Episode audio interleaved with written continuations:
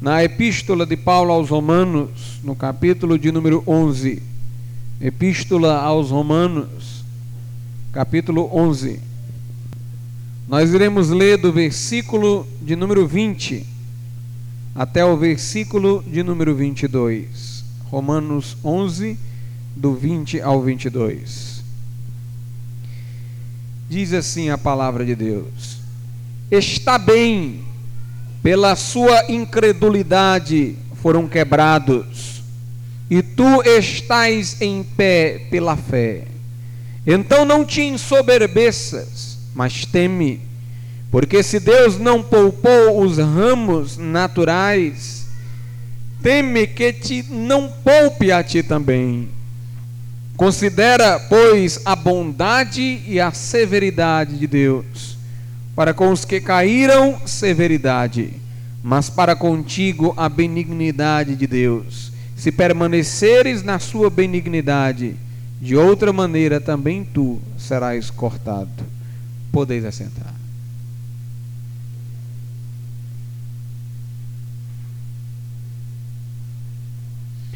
O apóstolo Paulo está escrevendo a, um, a uma comunidade ele não está escrevendo a uma pessoa.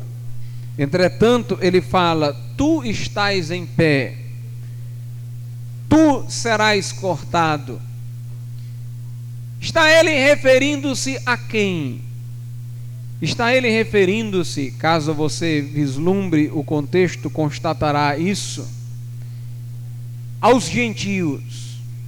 Paulo aqui personifica tanto Israel, a nação de Israel, como personifica o mundo gentílico não judeu, chamando este mundo gentil de tu.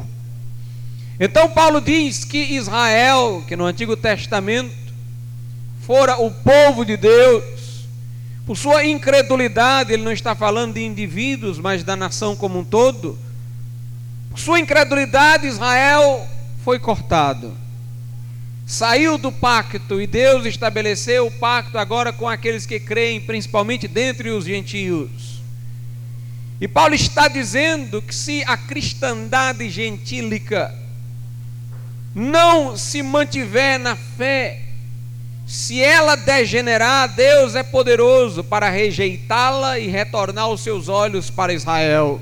O que de fato há de acontecer, segundo a Bíblia, a cristandade, ela cairá em apostasia e será rejeitada, o remanescente fiel será arrebatado ao céu, e virá a grande tribulação, na qual Israel passará por muitas dores, mas Deus, por meio de aflições, tentará chamar novamente a si a nação de Israel.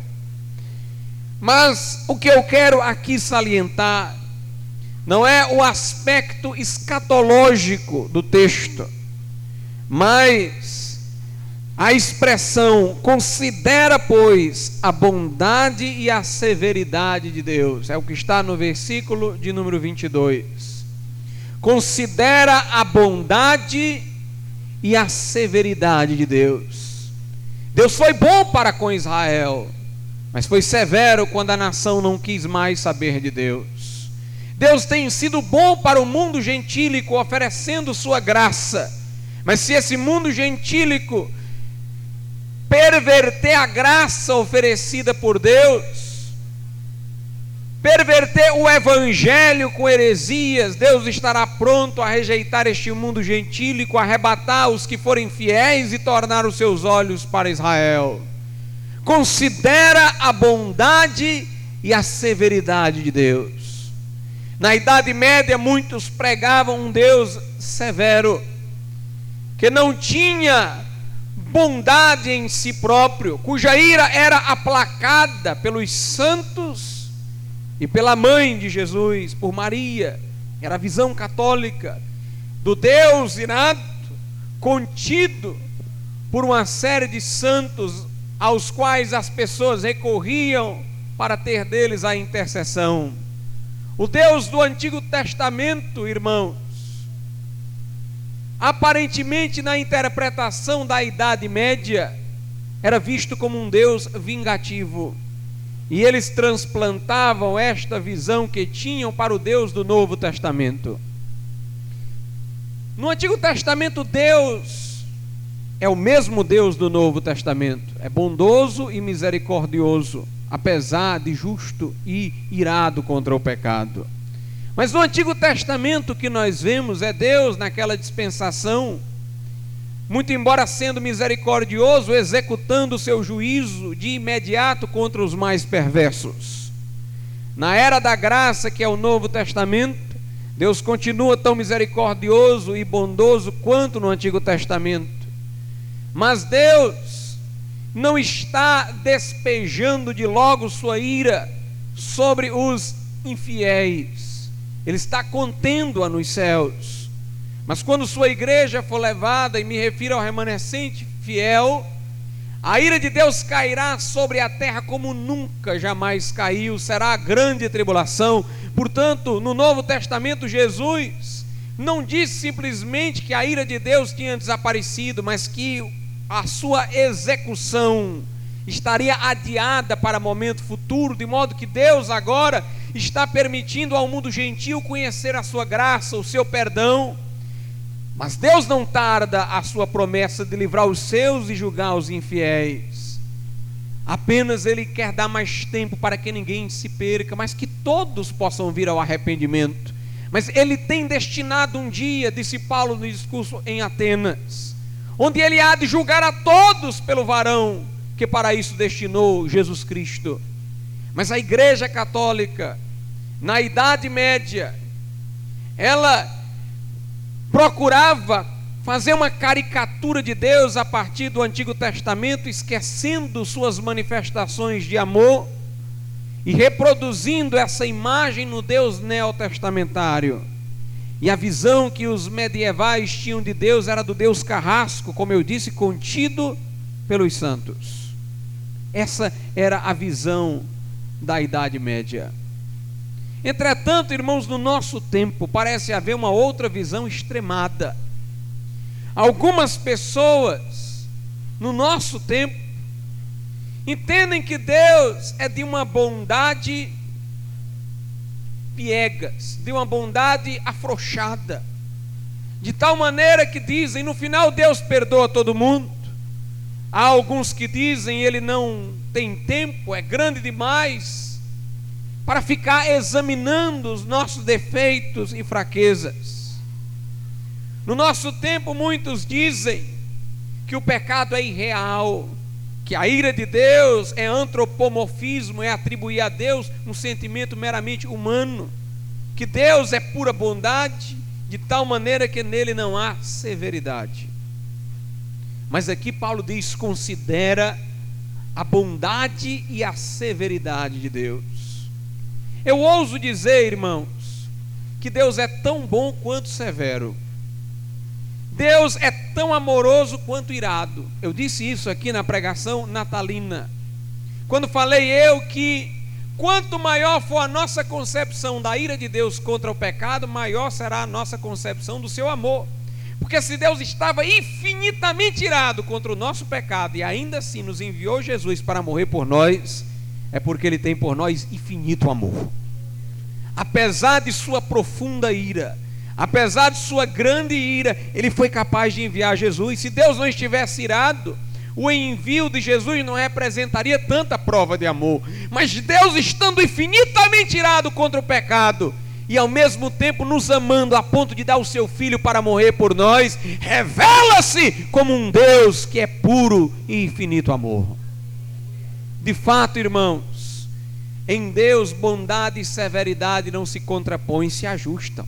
Por isso que quando a ira de Deus aumenta, o amor de Deus é ainda mais intenso. Noutras palavras, Quanto maior a ira de Deus contra o pecado, maior se manifesta o seu amor pelo pecador ao ter enviado Jesus.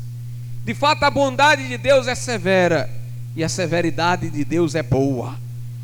Deus é o mesmo para justos e injustos. A diferença não está em Deus, está nos justos e injustos. Assim como o sol endurece o barro e derrete a cera, o mesmo sol o mesmo Deus aparecendo, aquele que crê em Cristo o salva. e aparecendo ao que não crê, torna a sua consciência afogueada e o ingressa no inferno eterno. Adão foi que não suportou a presença de Deus depois que pecou. Mas nós somos convidados a entrar no Santo dos Santos com ousadia pelo sangue de Jesus. Considera a bondade e a severidade de Deus. Há um céu para os que creem, mas há um inferno para os que não creem. Não é Deus que não ama o pecador, é o pecador que recusando Cristo, a materialização, a encarnação do amor de Deus, chama a si a ira divina. Na verdade, é como se Deus estivesse colocando diante de nós: vocês me querem irado ou um Deus de amor? Se me quiserem como Deus de amor, olhem para Jesus, porque Ele vai absorver toda a minha ira na Sua cruz, no seu sacrifício, e só me restará amor para oferecer a vocês. Mas se vocês não se refugiarem em Cristo, se vocês negarem a Cristo, lá em Cristo vocês negaram o meu amor e me deixaram só com a ira para oferecer a vocês. Por isso que Paulo diz: considera, considera tu a bondade e a severidade de Deus. Tu vais querer o que? A bondade de Deus? Ou tu vais querer a ira de Deus? A ira de Deus é o que tu merece. A bondade de Deus é o que Ele gratuitamente te oferece. O que você vai querer? A bondade ou a severidade de Deus? Meus amados irmãos, ninguém falou tanto no inferno quanto Jesus, que fez o maior ato de amor da história, deu a sua vida por nós, sendo Ele Deus que se fez carne. A Bíblia diz em Romanos, no capítulo de número 2, o seguinte: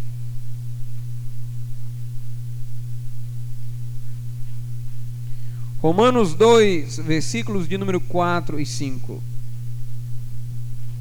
Ou despreza tu as riquezas da sua benignidade e paciência e longanimidade, ignorando que a benignidade de Deus te leva ao arrependimento? Mas segundo a tua dureza e teu coração impenitente, entesouras ira para ti no dia da ira e da manifestação do juízo de Deus. Preste atenção a esse texto.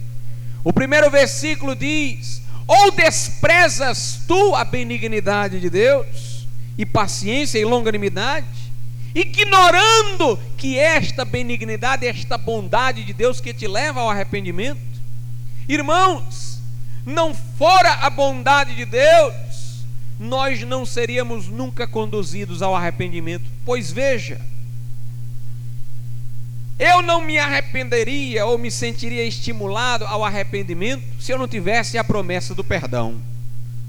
Um homem que peca, julga que vai para o inferno e que não há mais remédio, pode sentir remorso pelo pecado que cometeu, mas não tem nenhum estímulo para o arrependimento, que é a mudança porque arrependimento é a mudança sob a promessa do perdão. Se Deus não tivesse enviado Cristo para morrer por mim, não haveria perdão. É porque Deus enviou Jesus que morreu por mim que há perdão, e é porque há perdão que eu sou estimulado ao arrependimento. Se eu não tivesse tido notícia de que Jesus morreu por mim, ressuscitou, oferecendo-me o perdão divino, eu não me sentiria estimulado ao arrependimento, mas Deus enviou os pregadores, chamou-os para tal missão, enviou-os capacitados pelo Espírito Santo a pregar o Evangelho.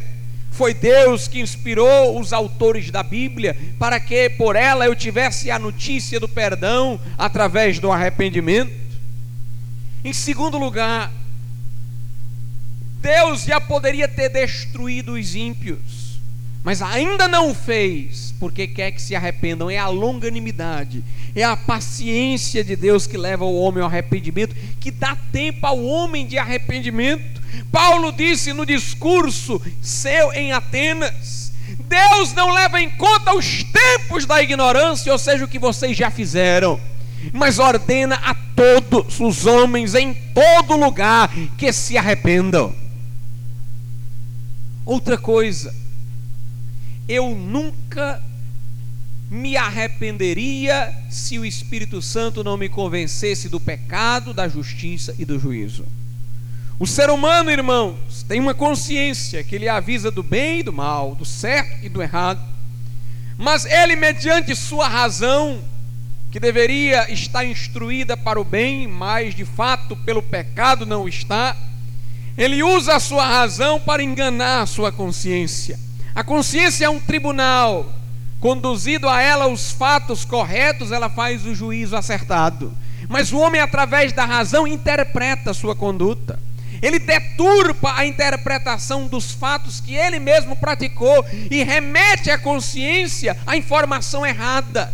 E a consciência não acusa quando deveria acusar, e assim o homem vai driblando a sua consciência, confundindo-a, enganando-a.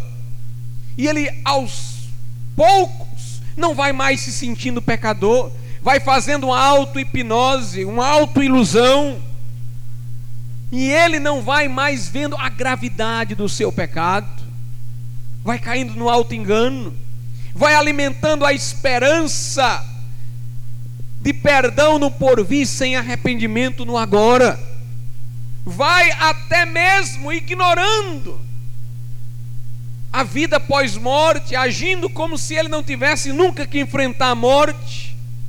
Mas é o Espírito Santo que vem encurrala o homem com a verdade. É o Espírito Santo que toma esta palavra que está na nossa boca e faz dela a sua espada e a manuseia, quebrando, meus irmãos, quebrando as barreiras do coração do homem, ferindo a consciência. É o Espírito Santo que desfaz as nossas desculpas, é o Espírito Santo que desfaz as nossas deturpações. Ele leva ao coração a verdade, a verdade sobre nós que somos pecadores e a verdade acerca de Deus que é misericordioso. O Espírito Santo convence o homem da gravidade do pecado, da realidade do pecado, da culpa do pecado, do juízo que se seguirá no porvir, do rigor desse juízo, da severidade desse juízo. O Espírito Santo, irmãos, deixou Félix atemorizado sob a pregação de Paulo. Aquele homem rei que gozava de muita fortuna estava ali trêmulo diante de Paulo, porque o Espírito Santo lhe havia ferido a consciência. E é, meus irmãos, isto que estimula o homem ao arrependimento. Não fora Deus, não fosse a bondade e a benignidade de Deus, nós não seríamos conduzidos ao arrependimento. Portanto, aquele que se arrepende não tem mérito para atribuir a si próprio, senão a Deus. Ele glorifica a Deus por ter se arrependido. Foi Deus que lhe deu o arrependimento para a vida, como diz a Bíblia. Mas aquele que endurece o seu coração, não atribua a Deus o seu endurecimento, senão a si. Não atribua a culpa a Deus, senão a si. E ele está invocando sobre si, pela dureza de seu coração, a ira de Deus.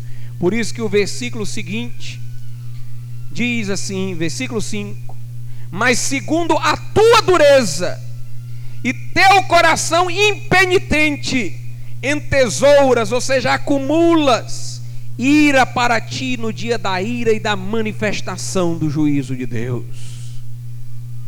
Meus amados irmãos, chegou a hora do homem, como disse Paulo aos Romanos, considerar a bondade e a severidade de Deus, a benignidade e a ira de Deus, e a ira de Deus. E nós que pregamos o Evangelho, não podemos pregar o Evangelho pela metade. Nós temos que pregar a ira de Deus até para que os homens compreendam a profundidade de seu amor. Nós temos que pregar a ira de Deus para que os homens vejam a doença que Deus, com o seu amor, quis curar. Nós temos que pregar, irmãos, a ira de Deus para que as pessoas sintam o seu pecado e assim queiram se refugiar em Cristo. Eu não digo, eu não digo que a pregação da ira de Deus é que leva o homem ao arrependimento, mas ela é aquela que forma a infraestrutura que leva ao arrependimento. A pregação da ira de Deus faz o homem sentir o seu pecado, que é condição para o arrependimento, cria a tristeza, segundo Deus, que conduz ao arrependimento. Mas o arrependimento no final resulta da pregação do amor de Deus. Como disse Paulo, o amor de Deus nos constrange. Primeiro, o homem sabe da ira de Deus, conhece a gravidade do seu pecado, a culpa que lhe é inerente, sabe que o juízo lhe espera, ele se entristece, ele se contrista, mas ele ainda não se arrependeu. Não é a mensagem da ira que o leva definitivamente ao arrependimento, mas ela lhe traz aquela tristeza, que é segundo Deus, que é o primeiro passo para o arrependimento. Mas é na hora que o Espírito Santo manifesta Cristo na cruz ao pecador, é na hora que o Espírito Santo descortina o evento do Calvário diante do pecador, é quando o homem vê o amor de Deus em Cristo, que não pela ira, mas pelo amor de Deus ele é constrangido ao arrependimento. Por isso que o texto diz: é a benignidade de Deus, não é a ira de Deus, é a benignidade de Deus que te conduz ao arrependimento. A ira pode trazer-nos tristeza pelos nossos pecados, a ira pode, sendo conhecida, fazer-nos saber do juízo de Deus para que paremos na trilha do pecado. Mas é o amor de Deus que convida-nos ao arrependimento. Por isso que estão errados. Aqueles que, a pretexto de conduzir pessoas à conversão, não pregam a ira de Deus, só pregam o amor de Deus, não levarão ninguém ao arrependimento, porque não fazem as pessoas perceberem a sua doença, não levam as pessoas àquela tristeza que é pressuposto do arrependimento, estão também errados. Aqueles que querem conduzir as pessoas ao arrependimento com ameaça, com ira. Com ira, com ameaça, você pode até levar pessoas à tristeza. E tem que levá-las no primeiro passo. Mas deixar as pessoas na tristeza é deixá-las no desespero. Desespero não é arrependimento. Por isso chega uma hora que o pregador tem que sair da lei e entrar no evangelho. Tem que parar de pregar sobre a ira e começar a apontar o amor de Deus e começar a fazer menção da graça. Cabe a ele ter discernimento para ver onde as pessoas já estão sentindo a sua miséria, para a partir daí apontar a graça salvadora de Deus. A mensagem evangélica é este paradoxo, é este pessimismo inicial seguido de um otimismo, é essa descida acompanhada de uma subida é pregar ao homem que nele não há saída, mas ao mesmo tempo é pregar que Deus enviou o escape. Considera, pois, a bondade e a severidade de Deus. Considera, pois, a bondade e a severidade de Deus. Em Hebreus, capítulo de número 10. A Bíblia diz assim: a partir do versículo de número 26. Porque se pecarmos voluntariamente, depois de termos recebido o conhecimento da verdade, já não resta mais sacrifício pelos pecados. Eu vou parar aqui antes de continuar a leitura. O autor da carta está dizendo o seguinte: se você já chegou ao pleno conhecimento da verdade, que se você já sabe que em Jesus há salvação, se você está cônscio disso, se você continua no pecado, você não quer, nós não temos outra mensagem para você. É o que a Bíblia está querendo dizer.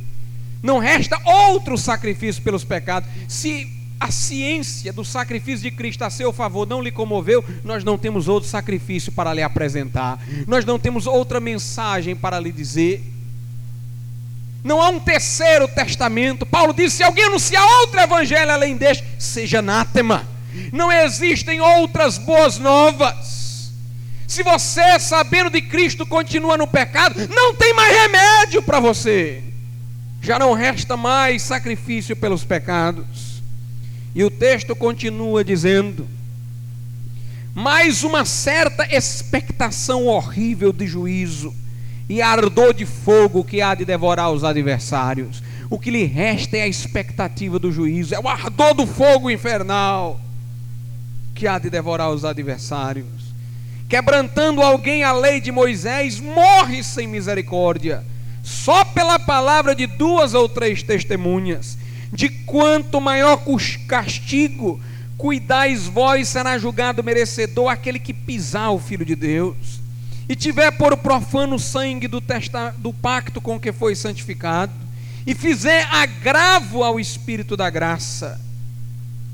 Porque bem conhecemos aquele que disse: Minha é a vingança, eu darei a recompensa, diz o Senhor.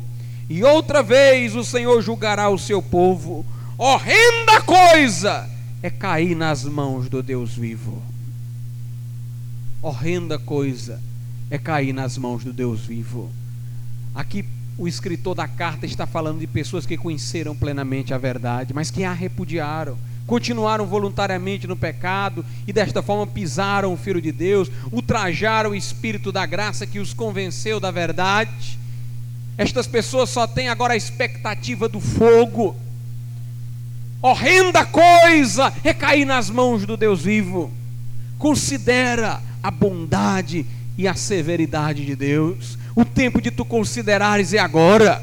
Não te enganas com a ideia do nosso tempo de que Deus não está irado Deus está irado não como homem, a ira do homem é paixão, a ira do homem é descontrole, a ira de Deus é justiça, a ira de Deus é equilíbrio, a ira de Deus é o castigo para a culpa merecida. Mas Deus está irado.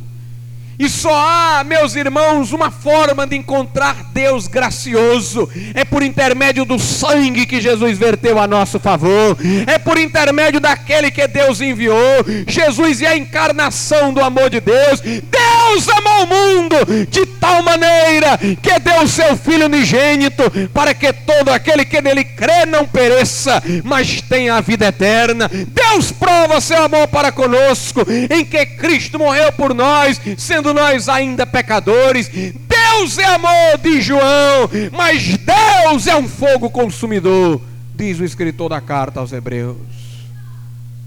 Portanto, arrependa-te, arrepende-te dos teus pecados e volta para o Senhor Jesus, e vem para o Senhor Jesus.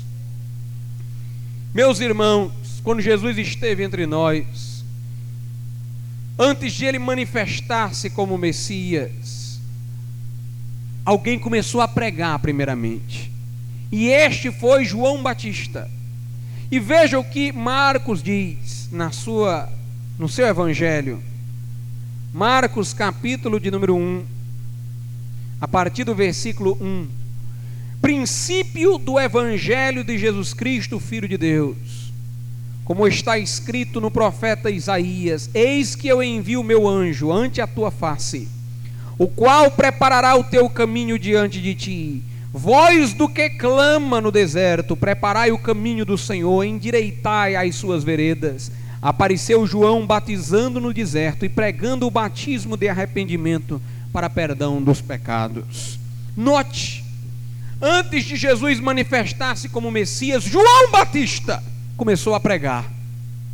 Nós costumamos dizer que João Batista é o último dos profetas. Citamos até aquela passagem em que a Bíblia diz: a lei e os profetas duraram até João Batista. Falamos de João Batista como o fim da lei, o fim da dispensação do Antigo Testamento. Mas Marcos aqui está trazendo-nos uma novidade. Ele está dizendo que João Batista é não apenas o fim do Antigo, ele é o começo do Novo. O versículo 1 diz: princípio do Evangelho de Jesus Cristo. E aí começa a falar de João Batista. João Batista não é só o fim da lei dos profetas, não é o último dos profetas, não é o fim do Antigo Testamento. João Batista já é o começo do Evangelho. O Evangelho começa com João Batista. O Evangelho não começou com Jesus pregando, começou com João Batista pregando. E João Batista pregava o arrependimento. Portanto, aqueles que aceitavam a mensagem de João Batista já estavam por ela entrando numa nova dispensação, já estavam por ela entrando numa nova dimensão de relacionamento com Deus, de modo tal que somente os que se arrependiam pela mensagem de João reconheciam Jesus. Os que não quiseram dar ouvidos à mensagem de João Batista, quando Jesus apareceu, não reconheceram-no como Jesus. Ficavam era dizendo: "Não é este o carpinteiro?" Não é este o filho de Maria, o filho de José? Não estão aqui entre nós os seus irmãos? Eles ficavam confusos. Os que não se arrependeram pela pregação de João Batista, exemplificativamente os fariseus, diziam Jesus é um pecador, é um enganador. Aqueles que não passaram, irmãos, pelo crivo do arrependimento, aqueles que não passaram pelas mãos batismais de João Batista, não reconheceram Jesus, mas o próprio João Batista o reconheceu. Porque João Batista não apenas pregava o arrependimento, ele próprio era alguém arrependido. E quando João Batista viu Jesus que foi batizar-se por ele, disse: Eis o Cordeiro de Deus, que tira o pecado do mundo. E diz a Bíblia Sagrada que quando João Batista apontou para Jesus, muitos seguiram a Jesus. Quem foram os que seguiram a Jesus? Os que olharam para Jesus e também viram o Cordeiro de Deus. Note, João Batista, quando olhou para Jesus, viu. Ele viu mais do que um homem. Ele batizava uma multidão imensa, mas ele viu algo diferente em Jesus. Ele discerniu quem era Jesus e ele disse: Eis o Cordeiro de Deus que tira o pecado do mundo. E parte dos seus discípulos seguiram a Jesus. Esses que seguiram a Jesus não eram pessoas, veja só, que estavam seguindo apenas a palavra de João Batista, mas são pessoas que conseguiram ver o que João Batista viu perceberam o que João Batista percebeu, por isso que João diz no seu evangelho: e nós vimos a sua glória, como a glória do unigênito do Pai, cheio de graça e de verdade. João, na sua epístola, disse: Nós apalpamos a palavra da vida, nós apalpamos a palavra da vida. Os discípulos viram, as escamas caíram dos seus olhos, eles enxergaram espiritualmente quem era Jesus, porque tinham se arrependido, porque tinham sentido o peso dos seus pecados, mas os demais não. Os demais não. Quando os fariseus chegaram para João Batista e disseram: Os teus discípulos estão todos passando para o lado de Jesus. João Batista disse: Importa que ele cresça e que eu diminua. Porque o objetivo de João era dar discípulos a Jesus. Meus amados irmãos, os homens não arrependidos não viram nada de especial em Jesus. Em Isaías 53, a Bíblia diz que não havia em Jesus nenhuma formosura, nenhuma beleza para que o desejássemos. A Bíblia está falando do ponto de vista humano. Do ponto de vista humano, Jesus não tinha nenhuma especificidade. Nós às vezes temos uma ideia equivocada de Jesus, parece que nós o imaginamos há dois mil anos atrás andando pelas ruas da Palestina com uma aparência diferente da dos outros, como se uma luz estivesse atrás dele, como se houvesse alguma coisa que o distinguisse dos homens. Mas Jesus devia ser um homem como qualquer outro daquele tempo, de pele escura, não de olhos azuis, de cabelos encrespados, barbado, de mãos feridas pelos trabalhos. A Bíblia diz que ele era homem de dores, experimentado nos trabalhos, um carpinteiro, filho de José, que não representava muita coisa, mas alguns conseguiam ver nele algo mais. Mas do ponto de vista humano, diz a Bíblia, nenhuma beleza víamos para que o desejássemos. Ou seja, não havia nada na sua aparência física que o tornasse atrativo. E os judeus que não tinham visão espiritual, que não tinham se arrependido pela pregação de João Batista, que olhavam as coisas com os olhos da carne, olhavam para Jesus e diziam: O que é que tem de especial nesse homem? Esse homem é um homem como nós. Eles ficavam surpresos com os milagres de Jesus. Mas logo depois pensava, ele é filho de Maria, de José, os seus irmãos e irmãs estão aqui conosco, ele é um filho do carpinteiro, ele é carpinteiro também. Porque olhavam só para o aspecto físico e nenhuma beleza viam para que o desejassem. Mas os discípulos, irmãos, viram além do véu, viram além da carne. Certa feita, Jesus, olhando para os seus discípulos, disse: Uns dizem que eu sou João Batista Ou melhor dizendo, uns dizem que eu sou Elias. Uns dizem que eu sou um dos profetas. E vocês dizem o que de mim? E Pedro, tomando a frente, representando os demais, falou por todos e disse: Tu és o Cristo, o Filho do Deus vivo. Jesus disse: Bem-aventurado és tu, Simão Barjonas. Quem te revelou isso não foi carne e sangue. O que Jesus queria dizer é o seguinte: não foi minha aparência. Não foi minha aparência física que te revelou isso. Quem te revelou isso não foi minha carne o meu sangue. Quem te revelou isso foi o meu Pai que está nos céus. Interessante que um dos evangelistas registra que Pedro disse assim: Tu és o Cristo de Deus. Note a diferença. Para os do mundo, para os judeus incrédulos, Jesus era o carpinteiro, filho de Maria. Para os discípulos, ele era o Cristo de Deus. Ele não era o filho de Maria, ele era o filho de Deus para os discípulos. Ele não era o carpinteiro, ele era o Cristo. Quando Jesus quis revelar-se à mulher samaritana, primeiro denunciou o seu pecado de adultério. A ponto de ela dizer: Vejo que tu és profeta. Porque os profetas é que denunciavam os pecados. E somente quando ela reconheceu os seus pecados foi que Jesus disse ser ele o Messias. E ela vislumbrou nele o Messias e saiu noticiando a cidade que o tinha visto. Meus amados irmãos, somente aqueles que tinham se arrependido pela pregação de João, tiveram olhos espirituais para discernir quem Jesus era. E é este conhecimento de Jesus que nos livra deste mundo. Na carta de Paulo aos Filipenses,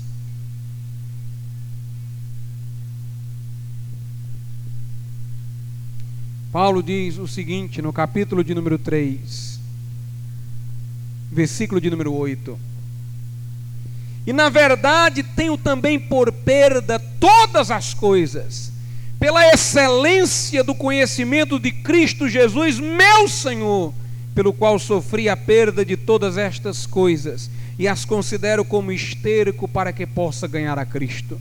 Paulo aqui diz que a sublimidade do conhecimento de Cristo o conhecimento excelso, excelente de Jesus, este conhecimento, esta revelação, esta visão de Cristo, lhe tinha sido tão maravilhosa que ele diz: por amor deste conhecimento, por causa desse conhecimento, eu perdi todas as outras coisas. É como se Paulo dissesse: depois que eu vi Jesus, nada mais tinha valor. Às vezes, uma comida é julgada boa até que você encontre uma melhor. Certo carro é considerado bom até que você tenha o melhor. Quando o melhor chega, o outro fica imprestável pela comparação. Pois Paulo disse: no mundo as coisas me valiam alguma coisa no início. Paulo disse: eu era hebreu de hebreu, da tribo de Benjamim, tinha status familiar, religioso. Paulo disse: isso era alguma coisa para mim, até que eu vi Jesus, até que eu tive o conhecimento sublime do meu Senhor aí eu sofri a perda de todas as outras coisas. Ou seja, todas as outras coisas perderam valor para mim. Jesus é a pérola de grande valor. Jesus, meus irmãos, é o tesouro escondido. Para o mundo, ele nada é, mas para nós é sabedoria de Deus, é o poder de Deus, é Deus que se fez carne. Este mundo, irmão, não discerne quem é Jesus, mas os contritos e arrependidos discernem quem é o Filho de Deus. Na carta de Paulo aos Efésios, no capítulo de número 4, Paulo diz assim no versículo de número 17: E digo isto, e testifico no Senhor, para que não andeis mais como andam também os outros gentios, na vaidade do seu sentido, entenebrecidos no entendimento, separados da vida de Deus, pela ignorância que há neles, pela dureza do seu coração. Este versículo, irmãos, é profundíssimo. O que Paulo está dizendo é o seguinte: que os gentios, os incrédulos, os que não querem crer em Jesus, Eles andam na vaidade de seus sentidos, ou seja, só reconhecem como verais o que podem tocar, cheirar, ouvir, ver, pegar. Eles andam na vaidade dos sentidos. A palavra vaidade quer dizer sopro. Eles julgam que o que se pode sentir fisicamente é o que é real, mas o que se pode sentir é vaidade. Isso aqui eu posso pegar, um cupim acaba com isso aqui na mesma hora. Eu posso ver inúmeras pessoas aqui cujos corpos um dia vai descer a tumba. Eu posso ver um edifício aqui que talvez daqui a 50 anos já tenha, já tem uma série de defeitos. O que se pode ver, tocar, pegar, é vaidade, é sopro, é passageiro. Permanente é exatamente o que eu não posso ver, pegar e tocar. É o invisível que não passa, apesar de tudo passar. Mas os gentios, na sua vaidade, Dizem nós só reconhecemos o que pegamos, o que vemos, o que tocamos. E assim eles perdem o melhor conhecimento, o conhecimento de Jesus. E assim eles não veem em Jesus senão um carpinteiro, porque era somente isso que os olhos humanos poderiam em Cristo enxergar.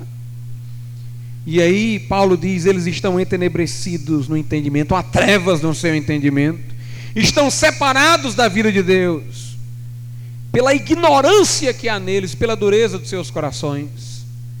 Na primeira parte, Paulo diz: eles estão separados da vida de Deus pela ignorância que há dentro deles. Eles não conhecem nada sobre Deus, sobre Jesus. Aí alguém poderia dizer: se eles são ignorantes, não são culpados, eles não sabem como é que Deus pode responsabilizá-los. Aí Paulo continua: pela dureza de seus corações. Não sabem porque são duros de coração. Há muita gente que no dia do juízo vai dizer: Mas Senhor, como é que eu ia saber que Jesus era Deus? Como é que eu ia saber que devia entregar toda a minha vida a Ele?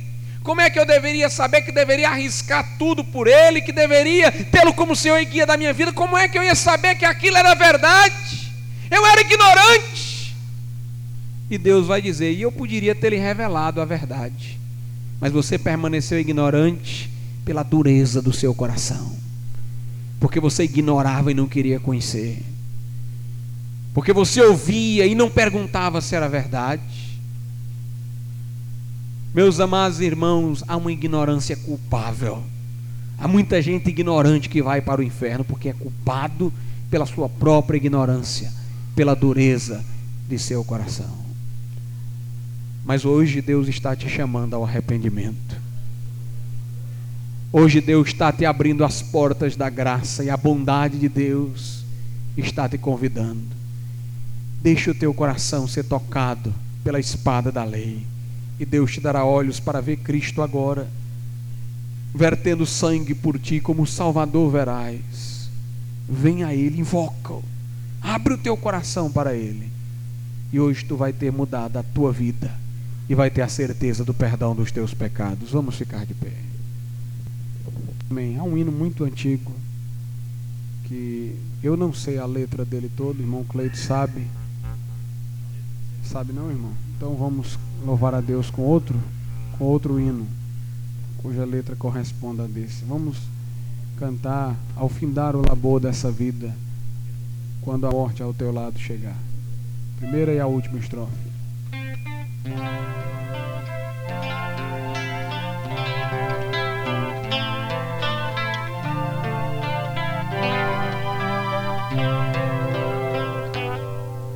Findar o labor desta vida,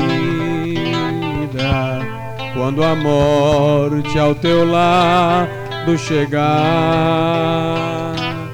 que destino há de ter a tua alma, qual será no futuro teu lar?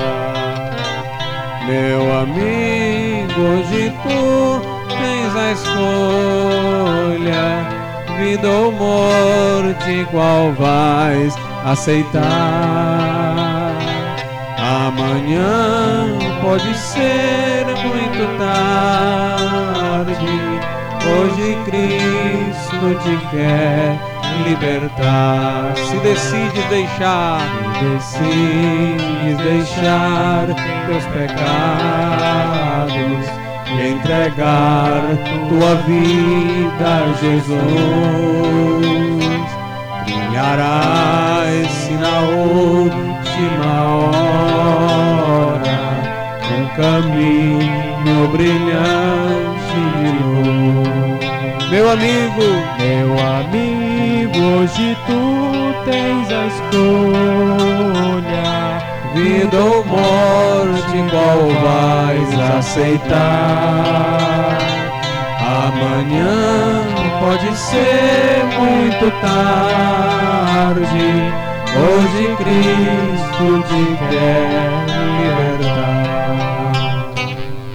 Ó oh Deus, que o Espírito Santo, meu Pai, contriste vidas para o arrependimento agora. Que Ele dê olhos para que cada um veja o que de outro modo não poderia ver, Pai. Revela teu filho Jesus, chama pessoas a Ele pelo arrependimento nessa noite. Em nome de Jesus eu te imploro, meu Deus, em nome de Jesus Cristo. Nessa noite eu gostaria de perguntar: quantas pessoas aqui dizem, pastor, eu ainda não sou crente, mas hoje eu vi o Evangelho e eu quero entregar minha vida a Jesus. Eu considerei hoje a bondade e a severidade de Deus. E eu quero a bondade de Deus para a minha vida. Eu quero Jesus para o meu coração. Levante a sua mão e nós vamos orar por você. Faça como eu estou fazendo aqui na frente. Dê um sinal com a sua mão. Erga a sua mão. Amém. Nós temos uma pessoa já para Jesus nessa noite. Onde está a segunda pessoa? Deus abençoe ali atrás. Eu vou pedir que vocês que levantaram a mão, venham aqui à frente. Este senhor que está ao lado da irmã Solange, a senhora lá atrás, para vir aqui à frente para a gente orar pela sua vida nesse momento. Quem mais quer entregar o coração a Jesus? Quem mais quer entregar a vida a Jesus nessa noite? Levante a sua mão e alguém que estiver próximo a você, venha com você até aqui à frente. Para nós fazermos uma oração pela tua vida, para que nessa noite tudo mude no teu coração. Quem mais quer entregar a vida a Jesus? Quem mais quer aceitar a Jesus como Salvador? Faça como eu aqui na frente, levanta a tua mão e alguém virá com você para receber oração. Onde está agora a segunda pessoa? Onde está a segunda pessoa para Jesus? Se alguém aqui desviado e quer se reconciliar com Deus, levante também a sua mão. Levante também a sua mão e nós vamos orar por você.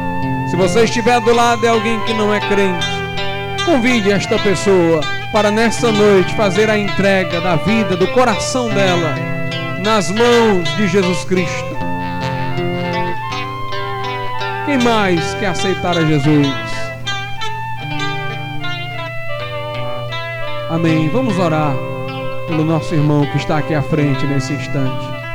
Senhor nosso Deus e Pai, nós te louvamos e te agradecemos pela vida do nosso irmão, Pai, que deu lugar no seu coração a palavra de Cristo. Que ela agora, meu Deus, possa fazer brotar uma nova vida na existência dele, meu Deus. Que pelo sangue que Jesus verteu naquela cruz, no madeiro, os seus pecados sejam apagados e perdoados. Que Deus, pelo Espírito Santo, faça morada em seu coração. Que seu nome seja escrito no livro da vida e que agora ele receba de Deus a certeza da vida eterna. Que ele seja, Pai, nesse momento, uma nova criatura pelo poder do Evangelho, em nome de Jesus. Amém, Senhor, e amém. Deus abençoe, meu irmão. Que Deus lhe abençoe. Ainda há lugar para você também. Se alguém aqui que ainda não levantou a mão, não fez a decisão, mas disse, pastor, não acabe este culto sem eu também entregar meu coração a Jesus. Levanta a tua mão e nós vamos também orar pela tua vida nessa noite. Podeis sentar, irmãos. Aqueles visos com a oportunidade.